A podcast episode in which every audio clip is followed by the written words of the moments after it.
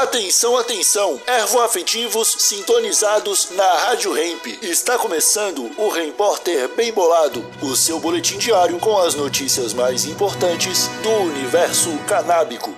Agora com a palavra, Marcelo Nhoque. Crack Neto e o tratamento com cannabis medicinal. Oi, como vocês estão? Espero que muito bem. Direto do portal Sechat.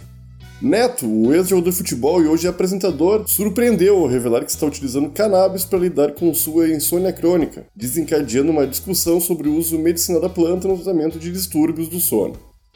Ele falou sobre isso durante seu programa de televisão Os Donos da Bola, na quinta-feira, dia 5 de outubro, onde compartilhou sua batalha contra a depressão de mais de 10 anos e como isso afetou seu sono, deixando ele incapaz de dormir.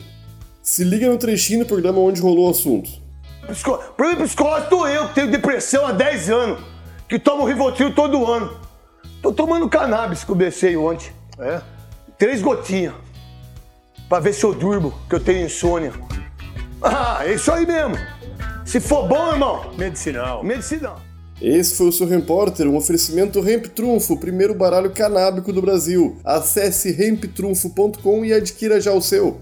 Até segunda!